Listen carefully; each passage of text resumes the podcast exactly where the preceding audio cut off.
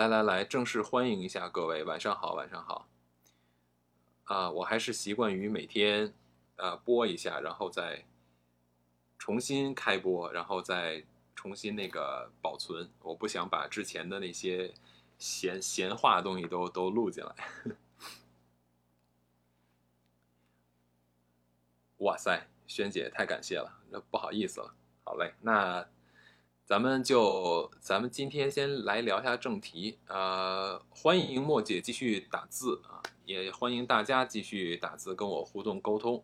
这样的话呢，我们可以聊起来，不然的话就感觉我在一个人讲课。欢迎侦探哦，欢迎王叔叔，欢迎我老妈。你看我妈现在天天都来听捧我的直播间是吧？啊，欢迎那个西西，嗯。欢迎回家。讲课太哎呀，我主要是我我没有这个水准，不应该讲课的。对。啊，我，哎，老妈，那个萱姐，萱姐录过很多书，你在喜马上也可以去搜索一下墨轩，她之前有一本书我还真听过。嗯，萱姐是录语音书的，然后她录过一本那个。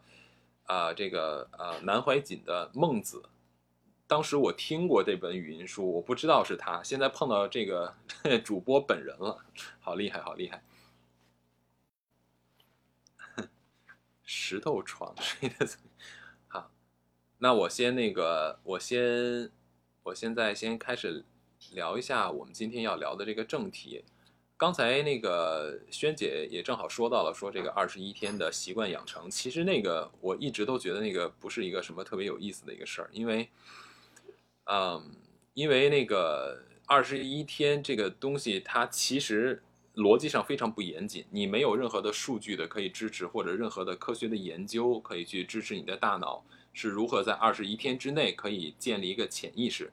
因为如果我们之前不是聊过意识嘛，对吧？有潜意识，有这个有这个主动意识和被动意识。那被动意识就是潜意识的部分，潜意识的部分它是控制我们人的行为习惯的，因为我们的潜意识会改写我们我们整个人的行为的一个程序，是吧？所以呢。如果你的潜意识用什么样的研究可以表明，在二十一天可以书写成一个潜意识，而且你的潜意识可以制造出行为的连锁的习惯的程序，这是完全没有的。所以，当我们了解过你的行为的来来历是什么的话，你就不会说啊，我的这个什么二十一天就能搞定，根本不是。因为习惯这个东西，你可以在很短的时间之内建立，你也可以在非常长的时间建立。举一个最简单的例子，为什么说他的二十一二十一天习惯养成是一个伪命题啊？最简单，如果一个人被进行深度催眠的话，就可以直接书写潜意识，也就是说，他在下一秒醒来的时候，就可以直接改变他的行为习惯。那这个不需要二十一天啊，就几秒钟就好了，就可以搞定了。人的潜意识是可以被书写的，可以被改写的，包括我们日常看的所有的信息，其实都是在。改写我们的潜意识，尤其是商家，是吧？所以这个东西正好刚才提到了这个二十一天行为习惯，这个呃没有没有任何意义。今天想聊一下的这个这本书，它是是来自于叫做《原子习惯》的一本书哈。它这个作者之前咱们咱们提到过他，不知道大家记不记得上一次我聊过关于呃那个叫什么来着？那一期叫什么来着？就是啊无悔的人生。就是如何让你做到人生无悔这件事情，我之前就聊到了一个方法，让你记下来。比如说这件事情我想做，那我想做的这些事情里边，比如说这个它的这个问题是什么，我怎么解决这个问题，我的备案是什么，对吧？如果呢，我要是这个问题做了，我能得到什么好处？如果这个问题不做，在未来的三年五年，我会有什么样的啊，得到一个什么样的一个不好的结果？所以这个。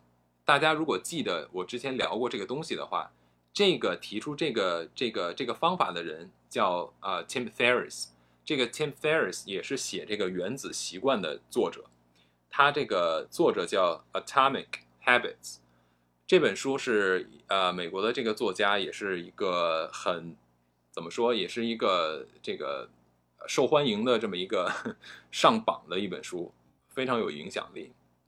这个作者 Tim Ferriss 是非常非常非常受欢迎的，他写过非常多非常多关于习惯的文章。有兴趣的话，大家可以搜一些关于这个人的，就更多的一些内容，非常有意思。我在我在之前看这个书的时候呢，我其实基本上都是走马观花，而且有的时候 我这个阅读啊是有一点这个问题的，容易串行。我的大脑呢，在阅读的时候有一个习惯，是我读到什么东西感兴趣的时候，我会去发散性的去思考这个点，而不是关注于。连贯的把一本书给完整的读完，所以这个是我最大的问题。当我读一本书的时候，我会从里面吸收到很多我认为有用的知识点，但是整本书的连贯性对我来说就比较差，所以我就重新搜集了、寻找了一些资料。这些资料呢，就是让我更好的能够整理出我想聊的一些部分和话题。今天聊这个话题是因为，呃。这两天跟小追聊过关于做，呃，就是播客这件事情，大家也知道嘛。然后我们两个呢都是双子座，所以就是双子座这个东西，双子座这个这个这个星座有一个特别大的问题，就是没有长性，嗯，就很容易放弃。呃，做什么事情有热情，做一段时间以后，就就突然就不想做了。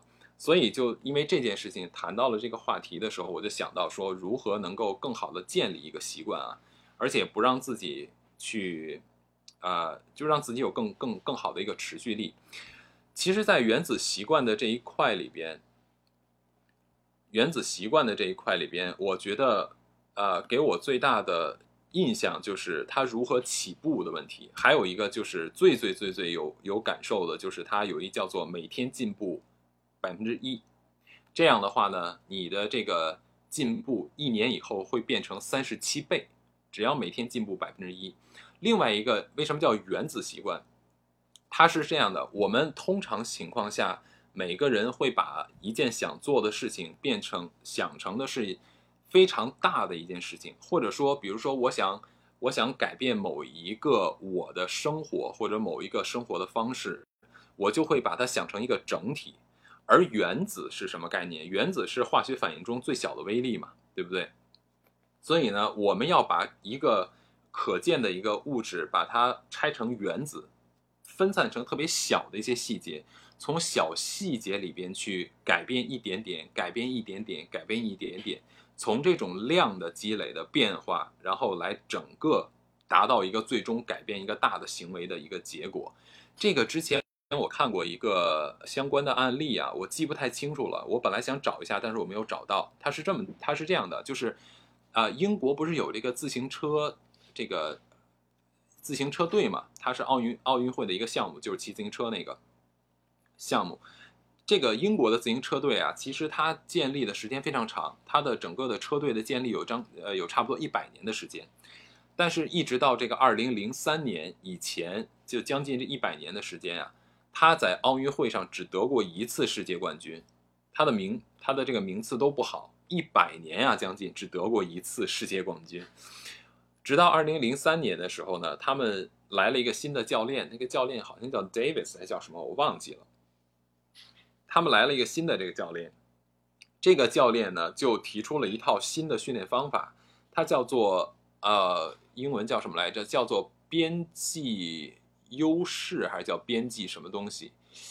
嗯，我不记得了，叫什么边际优势还是叫什么东西？反正意思就是说，把他们的整个的行为习惯打破成非常细节的部分，从细节里面去观察他每一个人的需要修改的日常的行为上的习惯，大到。比如说他在骑行的时候，他就会把把他们的这个运动员啊，就放在这个监测的这个啊骑行的自行车上边，然后有各种的仪器去监测他的每一个肌肉的动作，然后包括他的整个的这个头的位置和和这个什么空气，呃气流的会影响到他的速度，都要去监测，微小到一些生活上的行为习惯，比如说饮食。比如说睡眠要监测他的睡眠，甚至他的监测他的睡眠习惯，用仪器来监测。然后呢，还要什么？就是他们还专门邀请了这个专业的医师然后来教这些运动员每天洗手的方式，要要改变他们洗手的习惯。为了改变洗手习惯的原因是什么呢？就是改变了洗手的习惯以后，来降低他们生病的可能性，就是连感冒呀这种得小病的可能性都要降低。他们可以通过降低他生病的可能性，带来更大的、更好的这个训练状态。比如说，你如果生了病，或者说今天我不舒服了，那我可能就要休息。那你的身体如果要是休息个三五天以后，你再重新接受训练的话，可能又又要有一个。重新开始也好，或者说要去弥补你这几天没有训练的这个这个损失，所以他就要把细节上哈就做到非常非常的微小。结果呢，从这套训练系统呃开始以后，英国的自行车队有长达十几年的时间一直都是在这个处于这个世界霸权的地位。就是他们一直以来都是世界冠军，好像到现在为止，他们基本上也都是世界冠军。这个就是我当时印象里边看到过的这么一个事儿，呃，我就觉得这个真的是非常厉害，非常非常厉害的一个事情。正好呢，就原子习惯这个里边讲到的，也是把你的整个大的一个行为，把它分散成非常小细节的点，我们把问题拆成小的细节，这是一种思维方式。这个不是一个单纯的说我们做关于行为或者关于习惯的事情，把一个大的整体的问题把它拆解成小问题，看小问题之间的关联性，这个是建立和认知底层逻辑的一个思维方式。我们会发现身边有很多人，他们思考和说话是没有逻辑的，他们看待任何一个问题是没有逻辑的。这个不光光不单单是说这个呃知识层级或者说认知层级的问题，是有很多人他不知道怎么去把一个完整的事情去拆分，把拆分以后看每一个小块，它的原因是什么，它们之间这些小块的联系又是什么，这样才能够真正去寻找所谓的任何事物的底层逻辑。如果没有办法去看到底层逻辑的话，基本上你是没有一个审辩性思维的能力的。对吧？因为你看到的是一个完整的图像的话，那只能是通过视觉性的判别这个东西是什么。就好像我们看到一个呃一杯水，你是看不到这里面的氢氧元素的，你只能看到它是一杯水，是不是？所以我们要把它拆开，要显微镜去看，哦，它里边有氢原子，有氧原子，它们化这个氧化反应以后产生的。这个 H2O 水，对吧？然后再看它们里边的电子化合价的变化，然后它们的这个正负电子的交换，然后为什么是 H2？为什么是呃为什么是 H 呃那个 H O 二对吧？啊不是哎为什么是 H2O？然后就看它整个的化学价的变化。所以《原子习惯》的这本书给我带来的两个冲击，第一就是把事情拆分成小的事情。把一个习惯拆分成小的每一个动作的这种小习惯，第二一个就是在每一个小的事情上改变百分之一，那么时间下来以后，就会让你从这个一个一个小点就变成了三十七倍，这是一个复利效应嘛？我们一会儿会聊到哈，就跟滚雪球一样，就好像你的这个钱，咱们之前一直聊的是跟资产相关的，对吧？如果如果你这个每天存十块钱。保证每天投资十块钱，每天投资十块钱，十块钱你在日常的生活中随手就花掉了，你根本就不去思考它，因为现在钱太不值钱了。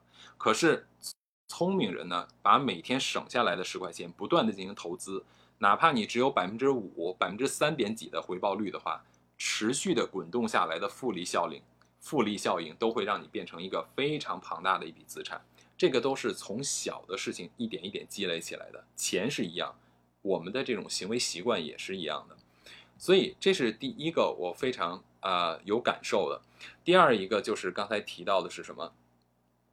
任何一个事情的开始都是最难的。我就觉得我小的时候也是这个问题。我小时候有一毛病，我现在就好多了。我现在一直我我很早就意识到这个事儿了。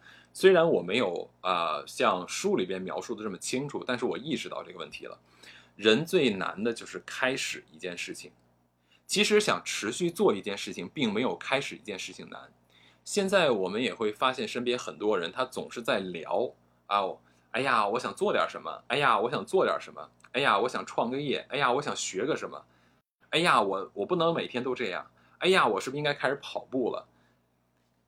西西说：“万事开头难，对呀，万事开头难。但是我们要了解一下，为什么万事开头难？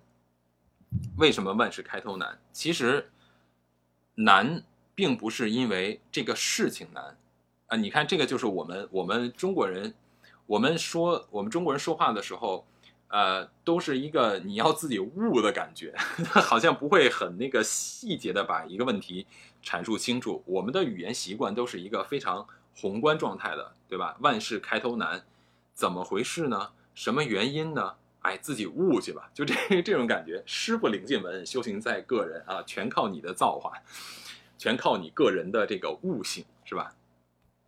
其实他这个书里边，呃，我觉得他是把这个问题给拆分的非常细。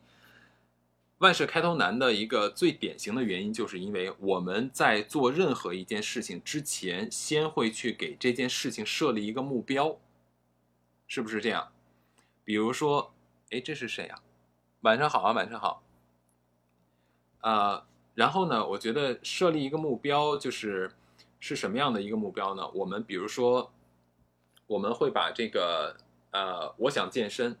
那我想健身的时候，我可能就会给自己设立一个目标啊，我想在啊半年以后，我就想，我就想那个成为，比如说我想瘦多少斤，或者说我想呃练成什么样的一个肌肉的状态，然后或者说我们有的人就会想说，哎，我想开始跑步，那我希望我可以在练习一年跑步以后，然后我想尝试去挑战一个马拉松。又或者说，有的人就是，哎呀，我想开始投资，然后呢，就去读一些所谓的跟投资有关的书，再之后，我就可以把那本书，根据我在那个书里边读到的东西以后啊，然后就把我所有的钱就直接放到某一个投资领域里边去，就希望等着可以通过这一笔投资来翻什么翻本呀，或者是啊翻倍呀，然后发大财，对吧？这个就是我们很多人在。做开始做一件事情之前，我们都会给自己设立一个一个所谓要去完成的一个目标，呃，包括我相信可能有很多朋友做主播或者做录书或者做其他任何的东西都一样。我在做之前可能就会先给自己设定某一个目标去实现它。其实设立目标固然是一个好的事情，但是设立目标同时也会带来呃另外一个问题，什么问题？就是嗯。如果我们给自己设立一个目标，而把我们的注意力集中在这个目标上的话，在我们完成这个目标的过程中，很容易受到挫折。一旦受到挫折的时候，我们就很容易放弃。这个就是刚才西西提到的，说中间也难，结尾也难。原因在哪儿？我猜一下，我不知道他说的跟我说的一样不一样哈。我认为刚开始难，是因为我把一个目标想的。很多，所以我在刚开始给自己设定目标的时候，我就会习惯性去思考如何完成这个目标。我在思考如何完成这个目标的过程中，就会思考到很多可能阻碍实现目标的问题。如果我想到了问题的话，我就会思考更多如何去解决问题。如果我想到如何去解决问题，我就要去思考到我有没有这个能力去解决问题。如果我没有这个能力的话，我就要去思考一下，我有没有相应的工具，或者所谓的人脉，或者有没有其他的什么途径可以去帮助我解决这个问题。所以你看，当我们去思考过多的时候，我们从这种逻辑性的这种排序倒推回来的时候，我们是给大脑增加了非常非常多的负担的。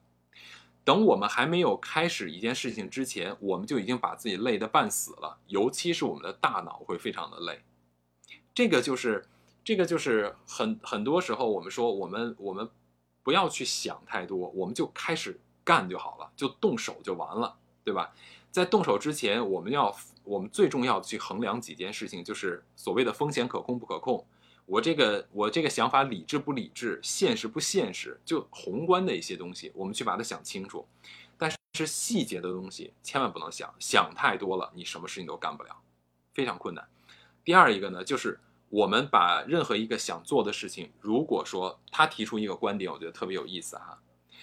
如果说我们想去做一件事情，这件事情我不知道应该从什么地方可以开始，我也不知道我能做到什么样的目标，那我就会有拖延。尤其是像我这种稍微有点完美主义的人，我在做任何一件事情之前，我都想，哎，这个东西要做到我认为很好才行。所以呢，就这种情况下，我就会拖延。如果拖延的话，那你这个就会无限期的往后延展，明天复明天，明天又复明天，最后我们就会放弃我们的这个想法。那怎么解决这个问题？它里边提这个观点叫两分钟法则，我觉得很有意思。什么叫两分钟法则？做任何一件事情，你不知道你能不能够坚持，所以你不知道你要不要开始的话，好办。任何事情，只要你想做，你就做两分钟先。比如说，我想把整个房子，我想把整个屋子都打扫干净。好，从今天开始，我先做两分钟。我第一天我就做两分钟。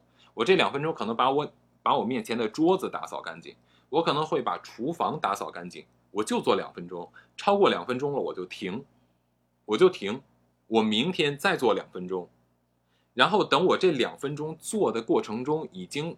不难受了，没有任何的违和感了，我自己也没有任何的这种啊觉得委屈的感觉，或者说觉得强迫自己的感觉的话，那我就加成四分钟，然后六分钟、八分钟、十分钟啊。当然这后边是我加的，我只是说这意思，就是他提出了两分钟呢，先让你去你的身体，让你的这个行为去适应某一件事情。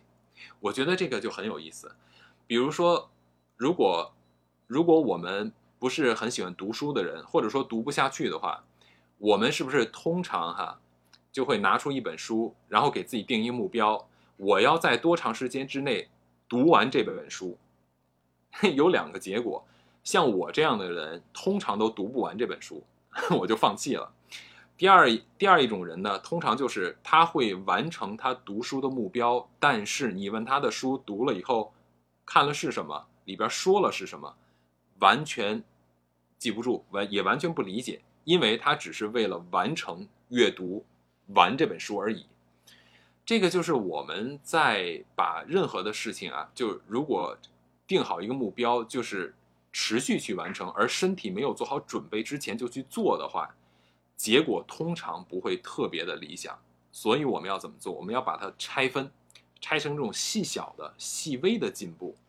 今天我在一件事情上可以开始做两分钟，到我不难受了，我就再加到三分钟、四分钟。这种习惯的建立是可以让我们提速的。最开始的时候，我们可能需要两分钟开始一件新的事情。当我们有了这种方式以后，我们习惯了这种方式以后，我们很可能会大大的加速另外一个新的事情，对不对？比如说，再有一个新的事情的话，我可能根本就不用说两分钟，我可以直接开始两小时，然后我可能变成三小时，都有这种可能。总之，我们要把大的事情化小，小的事情开始做，每一个小的进步，最后带来的都是一个总合性的一个进步。这个就是他提出的观点里边，我非常非常有感受的两点，非常非常有感受的两点。那他其实也提到了。如何去啊进一步的建立这样的一个习惯哈？他提到了大概有四个步骤，比如说第一步呢，他就提到说要叫做什么，让习惯呀显而易见，就这一点特别明显。之前之前咱们在聊一个啊，咱们之前在聊潜意识的那个那个话题的时候，然后我也提到了一个一个实验哈，就是啊在啊美国的马赛州就是。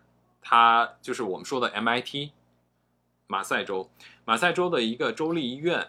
然后呢，有一个医生就做了一个实验，他是一个行为的实验，他想改变啊人的这个就是喝饮料的习惯，想让大家去喝更健康的水，而不要去喝这种汽水。所以呢，他就是他和其他几个医生做了一个什么实验，就把这个他们医院的食堂，医院的食食医院的这个食堂叫 food court。他们基本上都会有各种的，对吧？吃东西的不同的餐饮，然后呢，呃，他就把这个饮料水啊，和和这个人收收钱的地方，靠近收钱的地方，和特别明显的这些走廊啊、过道啊，全部都把里边的汽水变成了矿泉水，都变成了白水。就这样经历了六个月以后，他就发现他们白水的，就是矿泉水的销售啊，增加了百分之十五。这就说明什么一个问题？就是当人能够让你更更容易的看到你的这个某一个东西或者想做的东西的时候，你可能就会无意中的呃提起你对某一件事情的兴趣。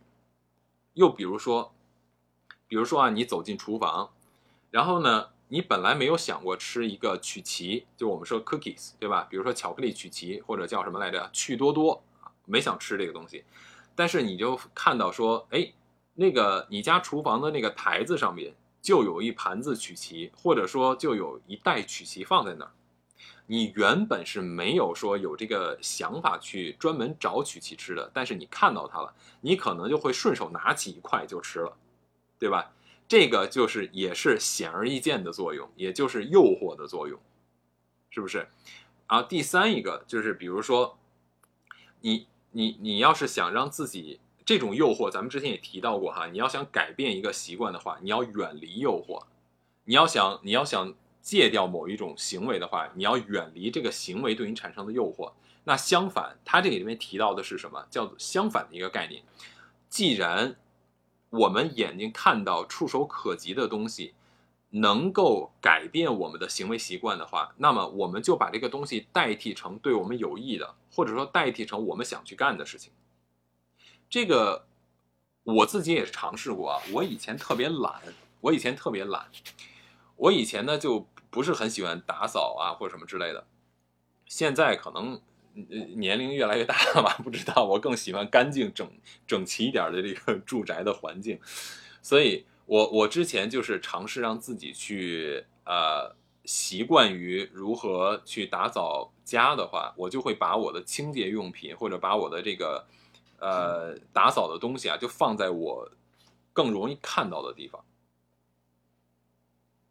能够更容易去触及到的地方。在这样过了一段时间以后呢，当我懒的时候，我会把这个东西放到我就是因为每一个人，你们有没有发现一个问题啊？每一个人在自己的家里边都有自己的一小窝，比如说都有自己的最喜欢的一个一把椅子，最喜欢的某一个角落。你你看电视，可能你经常会坐到某沙发的某一个位置，是吧？就你家里边人都有这个都有这个习惯，每个人都是。所以我们有的时候有的时候我在想这东西，哎，我我我怎么觉得我跟我家原来那个我家那小狗一样，对吧？它都有自己的喜欢趴在哪儿就固定的，我也是。所以呢，我就会把这个呃打扫的东西，或者包括我们叫那个 Swiffer，我就把就是叫拖拖把是吧？对，拖把这个东西，我就把它放到我经常坐的这个椅子的旁边。虽然不好看啊，刚开始，但是呢，我看到它，我就哎呦，应该去顺便擦一下地。然后看到什么东西，哦，我应该干嘛？非常非常有效。如果你们要是想做某一件事情的话，不妨也尝试一下。比如说你想运动。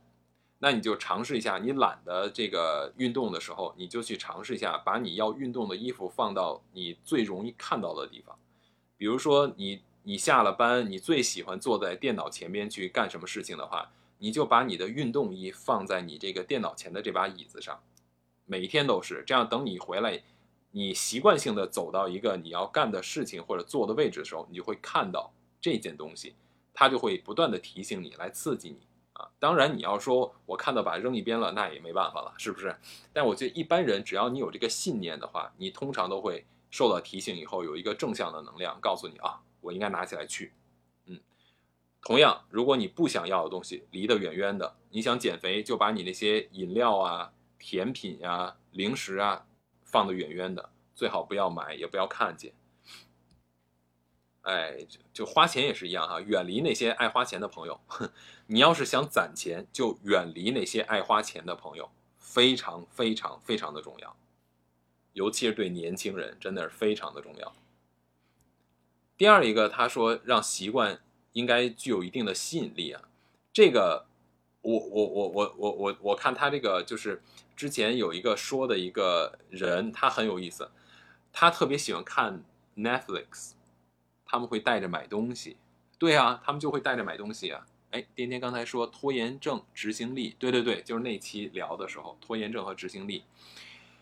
啊，对，所以呢，就一定要远离这些喜欢花钱的朋友，这样你就不会很容易受到诱惑。第二一个，我们很容易出现比较心嘛。当别人买了一个好看的鞋、包、衣服的时候，你也会觉得，哎，其实我也应该有，呃，很正常，这每个人都会这样的。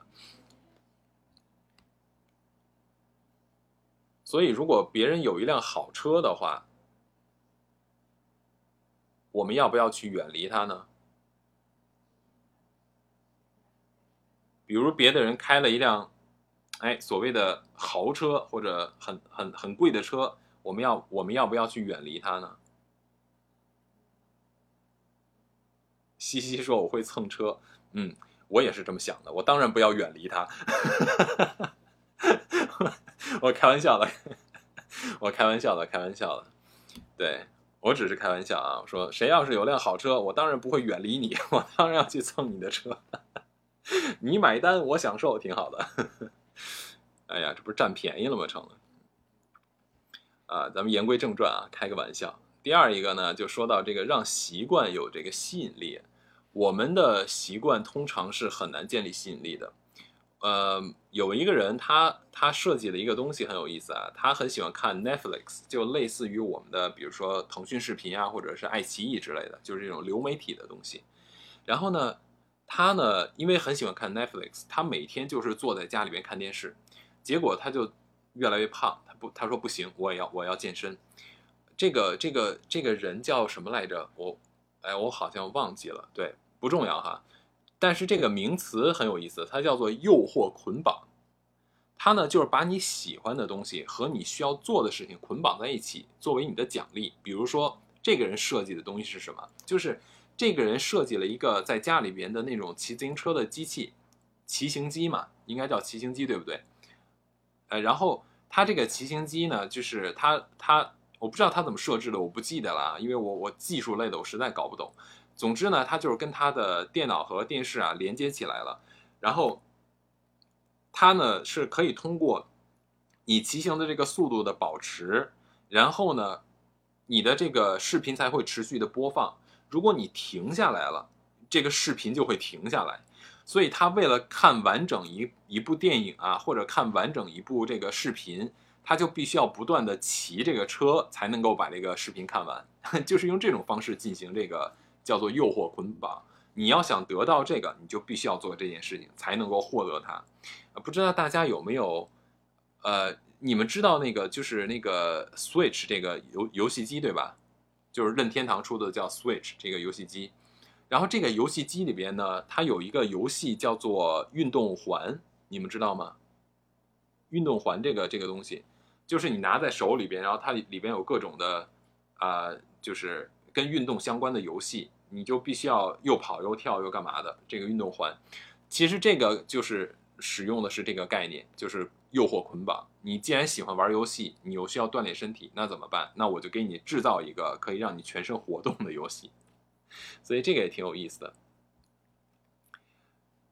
这个里边之后他又提到了一个叫做啊习惯堆叠，习惯堆叠其实就是在我们每天做。同样一件事情的时候，只要我们为什么要有这个两分钟两分钟来做？两分钟两分钟其实就是一个堆叠的过程。今天两分钟，明天两分钟，后天又两分钟，这种习惯性的堆叠就会让你的身体去改变你的这个执行的命令的程序，让你的这个潜意识重新的去书写你的程序。之前咱们聊过关于潜意识那那一期的时候，咱们聊过的就是说。一般的人每天早晨都会按照固定的时间、固定的方式，到固定的时候做着固定的事情。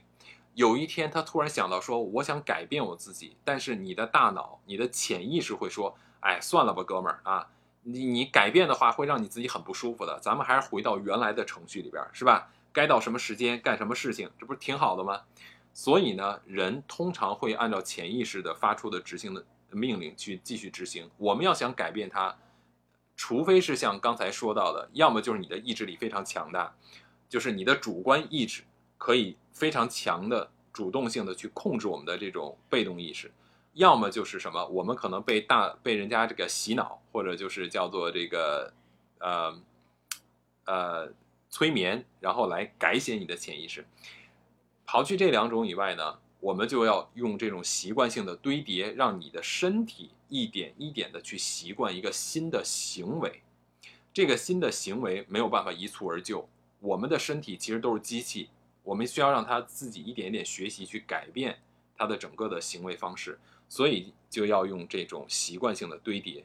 如果习惯性的堆叠比较难的话，那么我们就把习惯性的堆叠再加上诱惑捆绑，把这两个东西放在一起，就更有利于我们去实现我们想要去实现的目标。举个例子，就是我们现在有一个现有的习惯，我们想制造一个新的习惯，对吧？这个怎么办？比如说，我现有的习惯是我特别喜欢刷某音，刷这种短视频。那好。我我想新建的一个习惯是什么呢？我想练腹肌，我想练出八块腹肌，好吧？怎么办？好，那我在我这个原有的习惯基础之上，来叠加我的这个新的习惯，就是我想去用手机，我就先去把手机拿出来放到边上，然后我开始做啊，比如说仰卧起坐或者做一组训练腹部的运动。好，那这个时候我可以躺下。然后来看一下我的某音，看完了以后我放在旁边，我再去做第二组，然后起来再让我们看一下。这种这种方式就很有效。比如说，如果你想呃健身或者跑步或者改变阅读，对吧？改变任何一件事情，你的阅读从第一页，我今天就读一页，明天我就读两页，我就不读了，我不读一整个 chapter，就是一章啊，我不读一个章节，我就读一两页。就就好了，我就不读了。那我读完以后，我马上奖励自己，因为人有一个问题啊，咱们之前也聊过，就是人呀，大脑，我们的大脑喜欢去就要现实的当下的好处，而我们通常会忽略和不想去要什么未来的好处。就当下的诱惑是对我们最有利的，也是我们最想去获得的，是吧？所以呢。延迟享乐或者延迟我们的这种欲望和需求的话，这个是要去克服的，这是我们需要去啊努力做的。而享受当下是你完全不需要努力的，因为每个人很自然的就会去想要当下，这个就可以把它作为奖励来配合建立我们新的习惯。我就在想啊，这个是不是跟我们训练宠物差不多呀？来转个圈圈，然后给一个小吃的。来跳一下，给一个小吃的，所以看来这个他们的大脑跟我们的是没有多大区别。这个我不知道你们有没有看过一个美剧叫《生活大爆炸》。这个《生活大爆炸》里边有一段特别搞笑啊，那个《生活大爆炸》里边女主叫 Jenny 是吧？然后呢，有一次这个其中一个男主啊叫 Leonard，我记得是是 Leonard 吗？还是另外一个瘦瘦高高的？他叫什么来着？想不起来了。那个人就是一个特别的，完全就一个非常 nerdy 的一个人，很逗啊。但是他很聪明，因为他是个科学家嘛，很聪明。默默看了 家里的狗一眼，一诺太逗了。然后他当时就是觉得这个呃，Jenny 这个女主，她比较呃生活比较随意，然后呢，呃，也比较这个，比如说不爱干净啊，不爱整齐。然后他就想改变他，然后也想让他变得跟他们这些所谓的这个书呆子一样，就聪明一些。结果呢，他就潜移默化的改变这个 Jenny 习惯，因为这个 Jenny 很喜欢吃巧克力，很喜欢吃糖。哎，北野来了，晚上好。嗯，然后呢，他就是比如说，他就跟这个 Jenny 说：“哎，Jenny，你应该干什么干什么，给他一个指令。”一开始这个 Jenny 不做。结果他就他就问他说：“你要不要吃巧克力？”然后珍妮刚要伸手去拿巧克力，然后呢，品格也来了，晚上好。这个珍妮刚要拿巧克力，他就把这个这个碗拿走，说：“你能不能先帮我把那个？”干嘛干嘛了？然后珍妮说 OK，然后把那个事情干完以后，就给他巧克力。结果就就用这种奖励的方式，不断的训练 那个珍妮的习惯。最后这个珍妮都不知道，然后就已经变得就是越来越那个听他的话，就按他的指令。然后这个珍妮的男朋友就在旁边看着说：“你是在像训练猴子一样训练我女朋友吗？” 就特别搞笑。呃，具体情节和对话我不记得了，但是大概的意思是这样的，很有意思。所以我们的大脑要想，呃，我们要想改变我们的行为习惯，或者说建立一个新的行为的话，你要是完全打破你以前做的事情，就不能够非常强迫我们去做，一定要给我们一定的鼓励和奖励，让我们的大脑尝到甜头。就是我改变这个行为习惯可以有得到甜头，那我就会愿意做更多，才会相相对来说就没有那么难受嘛，做起来。嗯，这个就是他提出的一个关于这个习惯叠。啊，习惯堆叠加上这个就是诱惑捆绑的这个方式，不知道你们有没有尝试过哈？如果可以的话，可以尝试一下。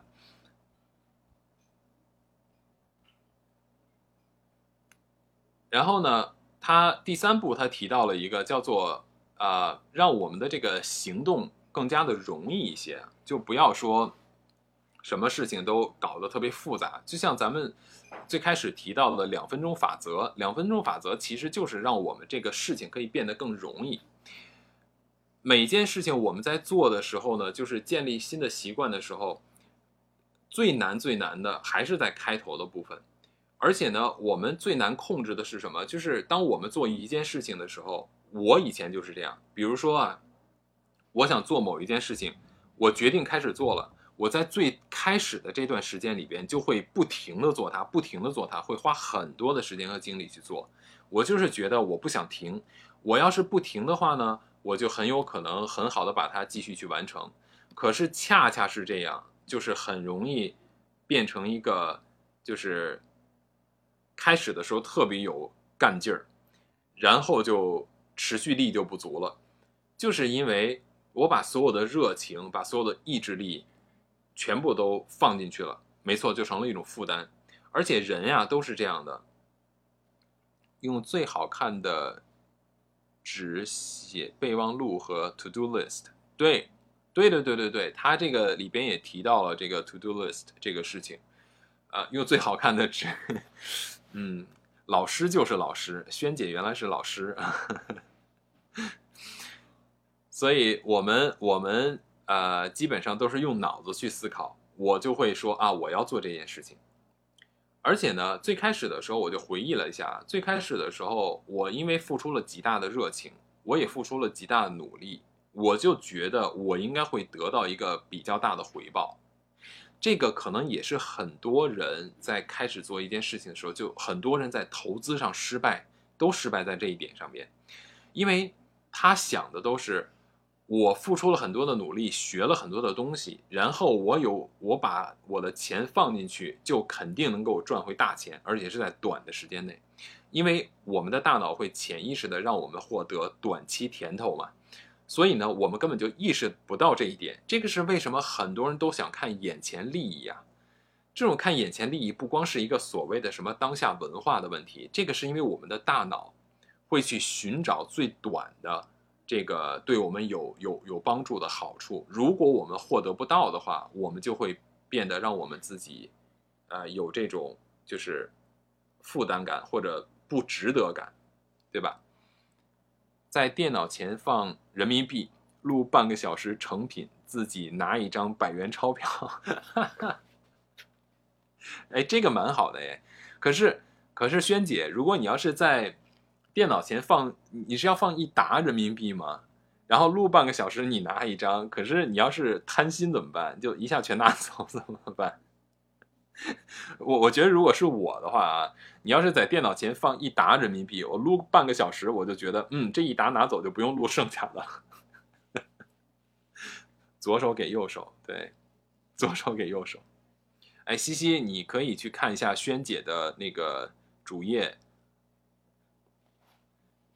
你你你你可以好好和萱姐学习一下，这是老这这个不是不是老师，这这是大前辈大前辈。啊，萱姐这个微语系也是啊语音书的那个，对，也是录书，他是录粤语。嗯，啊，我们言归正传哈，言归正传，对，就是我呢会。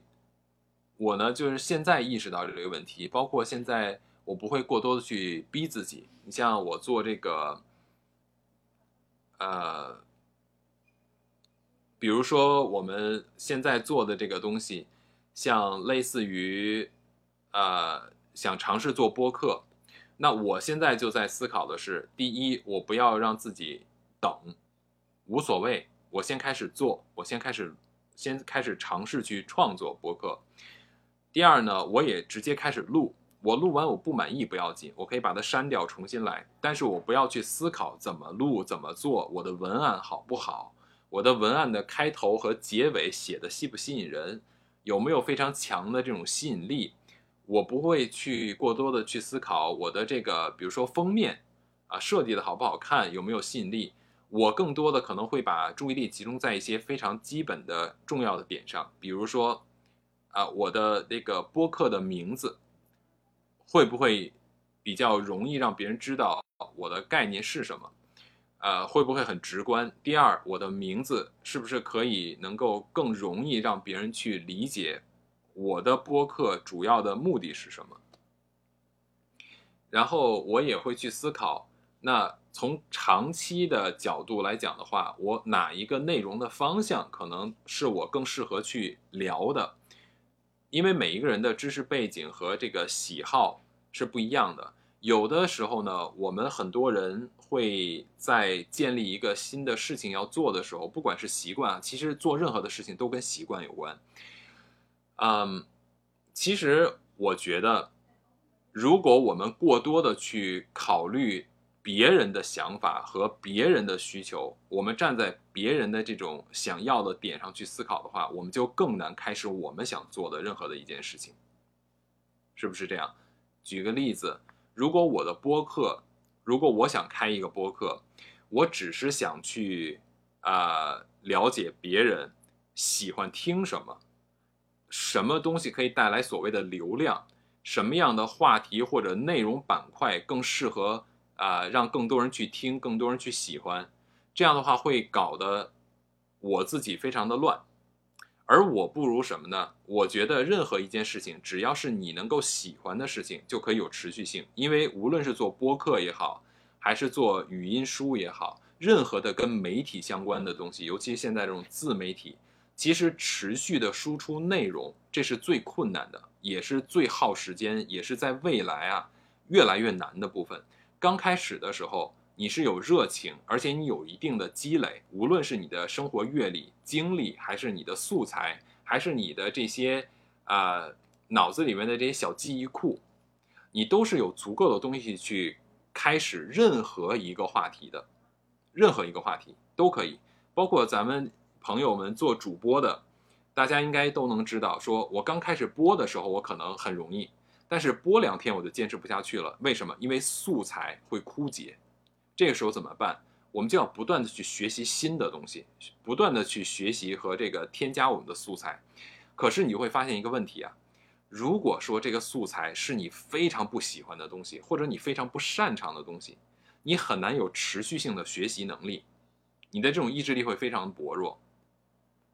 所以呢，我看过很多关于这种新媒体或者自媒体的一些啊资料啊，比如说啊油管，以油管来说的话，它里边说的最重要的一点就是一一定要去选择你喜欢的领域，而不是去思考什么领域现在火，这个是一个绝对的误区，绝对的误区。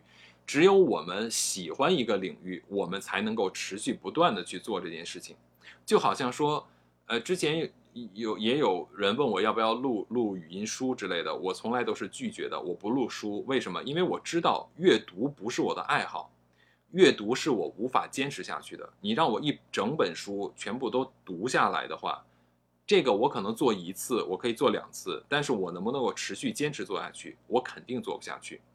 我更喜欢的是在。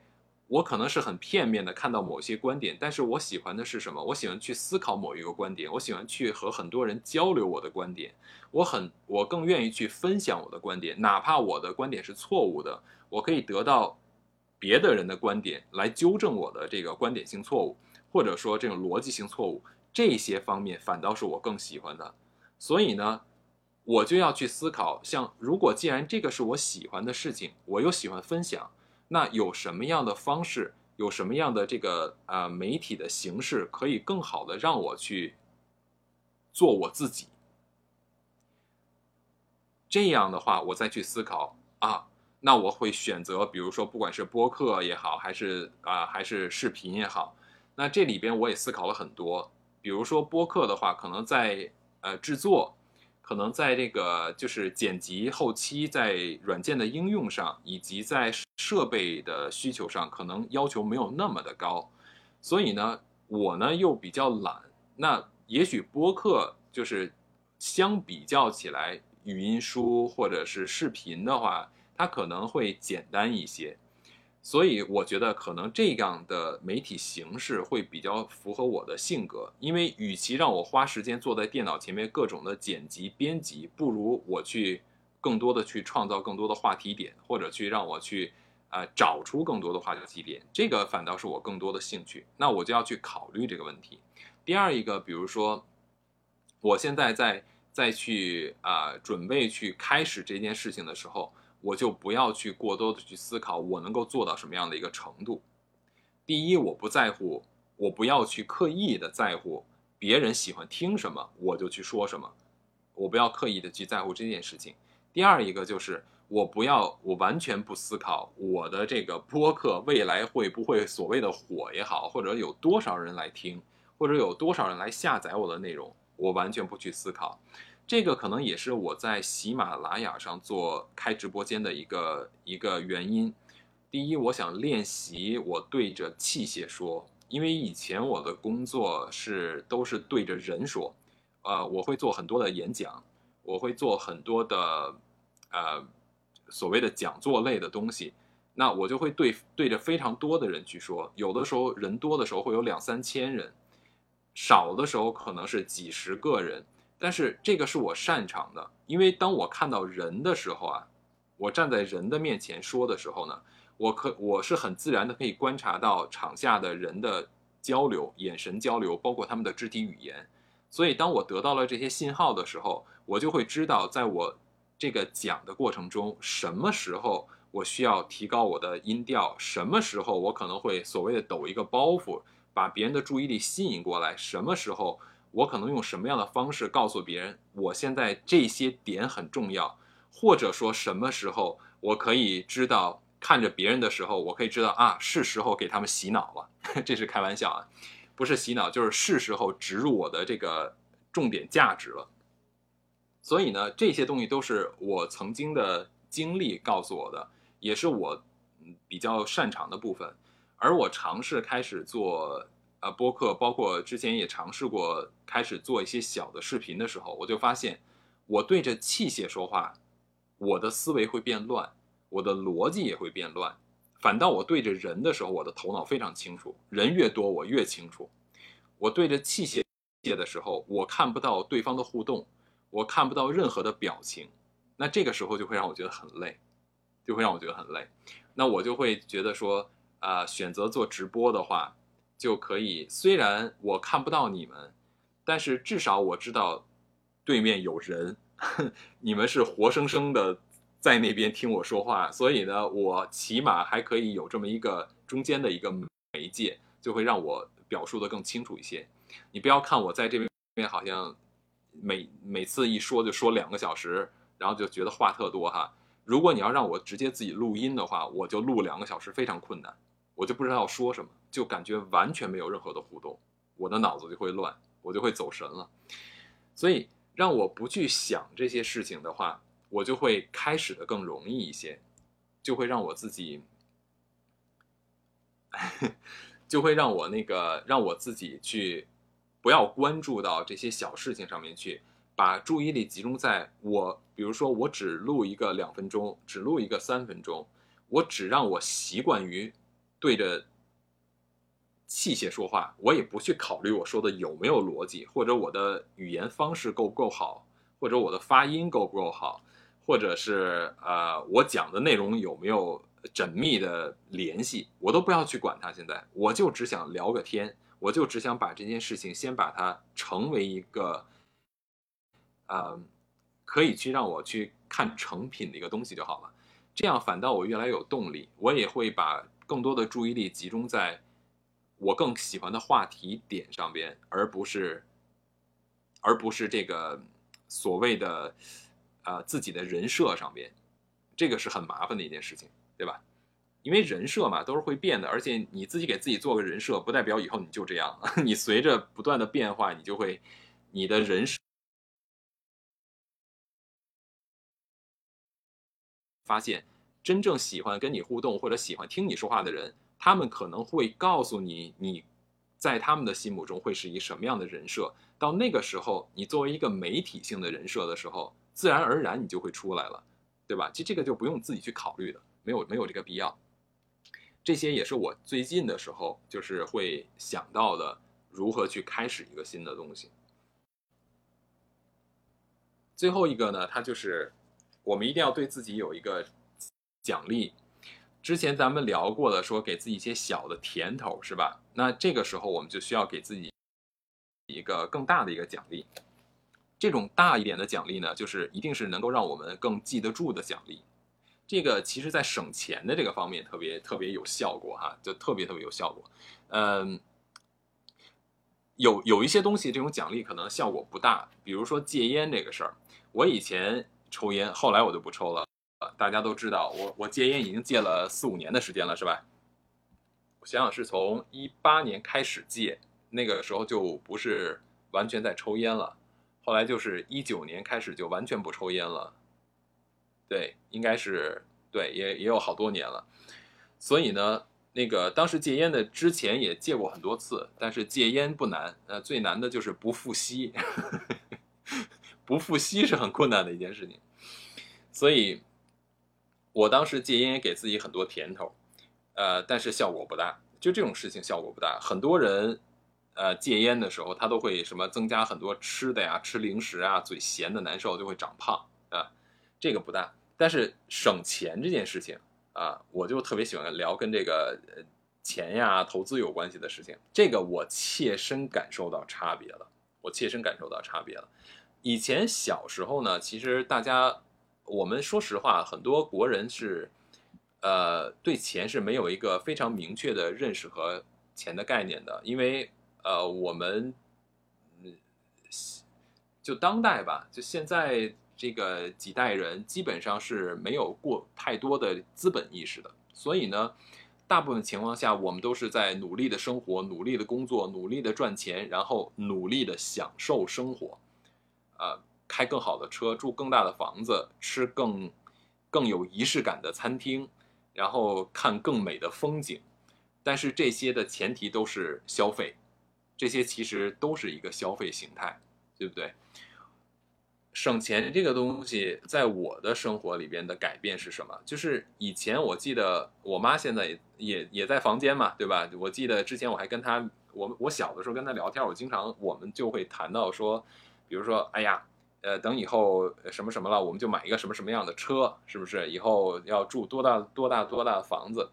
我记得我妈以前还。还还跟我说过，就是呃，那她就是说过，嗯，因为我喜欢敞篷的跑车，我妈就说她要努力赚钱给我买一辆敞篷的跑车啊，不，她说她要买一个敞篷的跑车，说因为我儿子喜欢，我记得特清楚，当时那个车其实现在想想也不贵哈，就是丰田那个，但是那个那个年代就觉得哇，那个是一个很高级的一个车，应该是在九十年代的时候吧。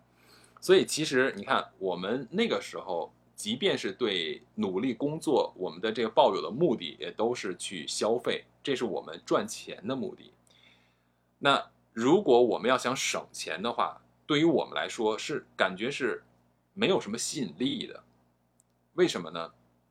如果大部分的人没有资本意识的话，我们这个钱省下来了，干什么去？以前我的以前我的认识的很多的人，他都有这么一个习惯的说法，不知道你们有没有听过？说钱不就是为了花的吗？那钱赚了钱不花，你等着它下小崽儿吗？我不知道你们有没有听过这个说法。我以前经常听到这个说法，对吧？赚钱不就是为了花的吗？就是这种这种状态。后来呢，我通过了解和学习到不同的东西以后啊，我就发现其实。呃，把钱省下来，能够进行更多的规划和管理的话，就很有意思。九八年啊，那对，那是应该九八年的时候。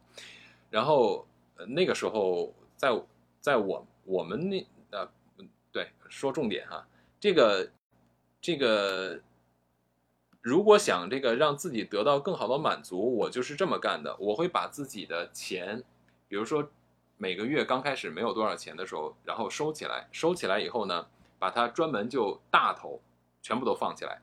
我那时候对自己特别的严格，然后我就会把每个月的这个规划做得非常的清楚，每个月必须要存起来多少钱，我只能花多少钱，而且我还有一毛病，比如说假设啊。我这个月的收入是两千六百八，那我一定是存两千块，只花六百八十块，真的只花六百八十块钱。就是我我我我的毛病就是这样的，就是我只花零头，然后把这个按千来计算的全部都存起来。如果说我这个月的收入是两千八百多，多了一点，对不对？那我我呢，也就是花八百多，但是我很有可能花不完。因为你相信我，当你对自己严格到，嗯，就算我没有钱了，我也必须把我这个月的到月底的开销控制在六百八的这个状态下的时候，真的，等你下个月有八百八的时候，你还能省出两百块，就这么变态，真的。但是呢，我就会给自己一个奖励，就会把多出的这两百块单独的放到另外一个账目里边，等到年底的时候，哈，等到年底的时候。我就会用那个账目里边的钱，不管是多少，可能是一千，也可能是两千，不管是多少，我会用那个账目里边的钱，等到每年的感恩节或者圣诞节的时候，然后去消费，去买衣服，买买什么东西？为什么？因为美国的感恩节、圣诞节打折最狠的时候嘛，尤其感恩节啊，那真真的是便宜到不行了。就国内大家知道那个牌子叫 Gap，你们知道吧？G A P 那个牌子。就那个牌子的东西，在美国非常非常便宜。感恩节的时候，我之前买过一件毛衣，两美元，合人民币十四五块，毛衣，也就打折的时候去嘛。所以呢，那个时候我就形成一种习惯，而且很有意思啊。你获得的满足感是不一样的，因为，呃，当你两首先啊，两千美元在美国是非常非常多钱，因为它的东西很便宜。两千美元的话，以前是可以。买辆二手车的，在我那个年代，两千年初的时候啊，两三千美元是可以买到一辆二手车的，就是就是这么情况。我跟你们说的，我的那个那个数学家朋友，他的第一辆车不就是九百美元吗？九百块买了一辆车，对，所以当时两千块是很多。所以呢，到到年底的时候，我们拿两千块去消费、去购物的时候，是很爽的一个状态。然后就会拿大包小包的那种东西都回来，所以这种奖励呢，就会让我第二年的时候更喜欢干同样的事情，所以我现在就产生了这种呃消费习惯。然而到了现在呢，即便是我有多余的这两千块，我也不会再拿去消费了，因为我我的这种。观念又升级了，就像侦探说的，要如果要是跟我出去玩的话，就得准备好泡面和榨菜，是吧？没有没有没有，开玩笑啊，不至于不至于。但是这种习惯呢，从小的变化，一点一点的让自己得到满足和快乐以后，你的这种习惯会升级。当你有更好的选择的时候，即便是钱的事情，我我也会有别的让我自己满足的方式，比如说，我可能用同样的。我现在已经不需要这个习惯了哈，因为我完全可以掌控我自己的呃这种就是开销的状态。即便我现在还有这个习惯，我还有一个额外的小账目或者小信封，里边有多出来的这些钱，我今天的话可能也会去把它买成股票，我可能也不会去把它买成啊什么衣服啊鞋这类的东西啊。这个就是你不断的呃升级以后，你会看到有。给你带来更多的快乐和满足感的东西。说到满足感呢，我也觉得我应该提一点哈，我个人的一个想法。其实我们可以把我们的满足感也可以潜入到我们的这个脑子里。比如说，如果那个时候，比如说如果那个时候要是说能够这个呃，我买一辆车也好，或者我买买一件衣服、买一个包也好，如果我买到这个东西，我能获得满足的话。那么我可以把我的概念改写成什么？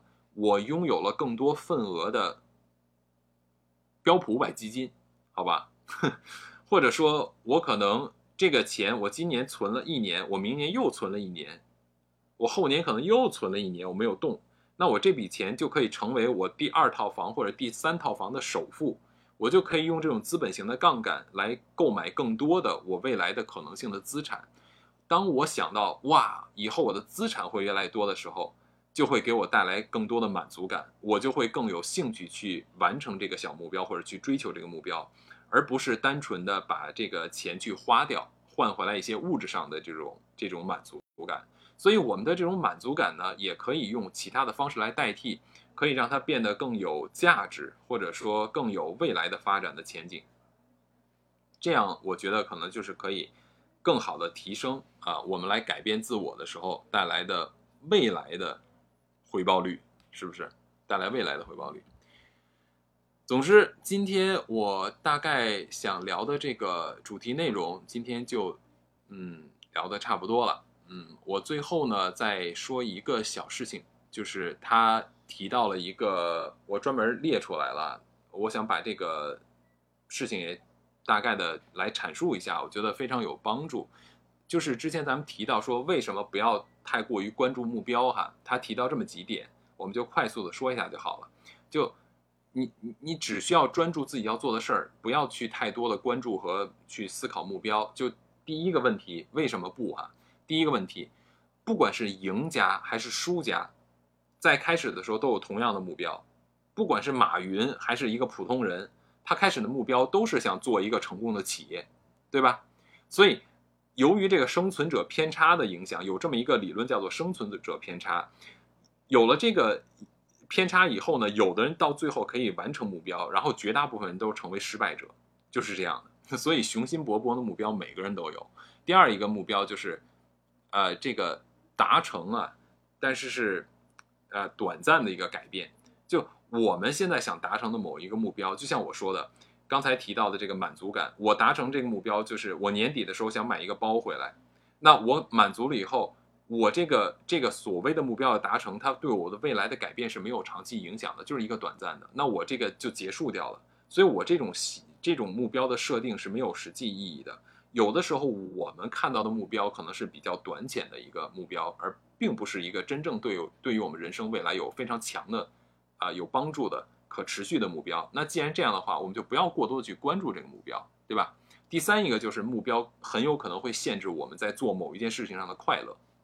如果你想成为一个啊什么叫做头部大主播，如果这个是你的目标。你如果被绑定在这个价值观里边，你总认为我做这件事情的目的是成为一个所谓的头部大主播的话，你就会总是想如何成为这个大主播，你就会想我的内容要怎么做啊，我的演我的这个直播方式要怎么做，我怎么跟那个所谓的粉丝的互动，我怎么。我怎么看平台去研究所谓平台的一些这个流量推送啊，或者一些什么方式，你就会失去做主播的快乐。对于我来说，我觉得做做这件事情最大的快乐就是我每天都觉得有人在等我，想听我说话，这个就是我现在最大的快乐。真的，我每天就想到说，哎呀，今天晚上还有一诺呀、侦探呀，然后还有颠颠呀，是吧？都在那边等着我听我说话呢，所以我就我就非常有有兴趣，甚至有的时候我觉得我要是不把内容准备好，我都对不起你们，对吧？你像品格这么多个月以来一直陪着我，一直来听我说话，小追也不用说了嘛，大家都是熟人，所以我现在就是，呃，还 太感谢了，所以我现在每天呢就是呃这些东西会让我觉得开这个直播很快乐。你们有没有发现，我前两天我说我不播了，我不播的话是我没有准备素材，但是我都会开，因为我觉得这个已经成为一种习惯，我就觉得我到这个时间，如果我不开这个直播，我不知道干什么，好像这个时间已经被固定下来了。对，就算我没有内容的准备，我也也想把直播打开，这种感觉就很有意思，是吧？所以目标千万不要过多的关注目标，你真的会失去快乐，没有意思。很多我们认识的一些小主播，他们播两天就觉得，哎呀，播不下去了。我觉得可能就是他们之前会给自己设定很多的目标，好吧？OK，那今天我们聊到的这些啊、我能够记得住的、整理出来的一些相关的内容，我就跟大家分享到这儿。如果一会儿我们有什么想聊的，我们就可以继续聊。不过请稍等我一下，我马上就回来，保存一下，马上回来。